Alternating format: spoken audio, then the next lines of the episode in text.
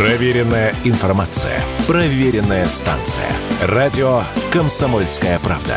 15 лет в эфире.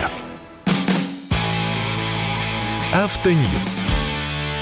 Совместный проект радио КП. Издательского дома «За рулем». Генпрокуратура проверит камеры фото-видеофиксации нарушений правил дорожного движения. Проверка будет проводиться совместно с ГИБДД. Цель – исключить применение камер, как было сказано, не по целевому назначению. Соответствующие поручения уже направлены региональным прокурором. С вами Максим Кадаков, главный редактор журнала «За рулем». Генпрокуратура обещает проверить около 30 тысяч камер, практически по всем регионам, где они установлены. Проверка камер прокуратурой – это правильно, давно пора. Но я считаю, что с частно-государственным партнерством в деле эксплуатации камер и сбора штрафов пора завязывать. Надо уже определиться, за что мы боремся – за безопасность на дорогах или за новые ленд-крузеры для операторов камер. Например, мои поездки по одним и тем же маршрутам в Московской области говорят о том, что камеры зачастую стоят годами там, где вообще ДТП не происходит, а вдобавок появляются еще и мобильные камеры на этих же длинных прямиках. Зачем?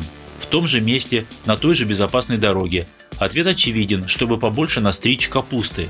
Генпрокуратура сообщает, что, например, в Саратовской области из-за ненадлежащей работы комплексов фото-видеофиксации отменили почти 2000 незаконных постановлений о привлечении водителей к ответственности. При этом из-за некачественно изготовленных системой фотоматериалов около 3000 нарушителей, наоборот, избежали своего наказания. То есть это те нарушения, которые удалось выявить, а сколько еще не выявленных.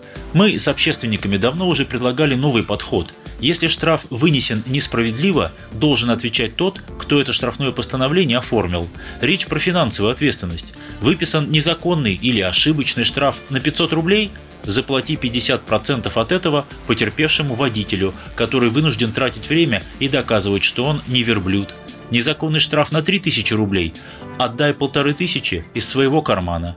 У нас за врачебные ошибки наступает дисциплинарная, административная и даже уголовная ответственность. А за штрафные ошибки никакой ответственности нет – даже извинений не дождешься. А пока такого подхода нет, мы имеем то, что имеем. Приходят изготовители камер к властям региона и говорят, что если на дорогах использовать новые камеры, штрафов можно собирать больше, потому что они не только фиксируют скорость, но и перестроение через сплошную, непристегнутые ремни и так далее. И всем выгодно. Производители камеры софта к ним раскручивают свой бизнес, регионы получают в бюджет деньги от штрафов, операторы камер и вовсе в шоколаде.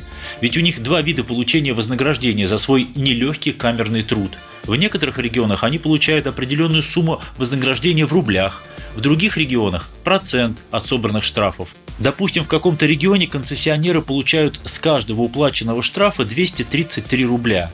При превышении скорости на 20 км в час штраф 500 рублей – если водитель оплачивает его со скидкой 50%, он платит лишь 250 рублей. Из них, соответственно, 233 рубля идет концессионерам и лишь 17 рублей в местный бюджет. Кстати, в этом году будет введена новая централизованная система взыскивания неуплаченных штрафов по линии ГИБДД. Взыскивать будет один отдел судебных приставов. Называется он отдел централизованного электронного исполнения штрафов. Это стало возможным благодаря тому, что со службой взаимодействуют около 300 банков. Все делается в автоматическом режиме. Автоматически возбуждается исполнительное производство, автоматически рассылаются требования в банки, автоматически списываются деньги со счетов. Затем автоматически закрывается дело производства и автоматически с должника снимаются ограничения, если таковые были наложены по причине неуплаты штрафа. То есть собираемость штрафов вырастет. Повлияет ли это на безопасность? Не уверен. Я ничуть не защищаю водителей, хотя сам ежедневно провожу за рулем немало времени. Нарушил – отвечай, заплати штраф.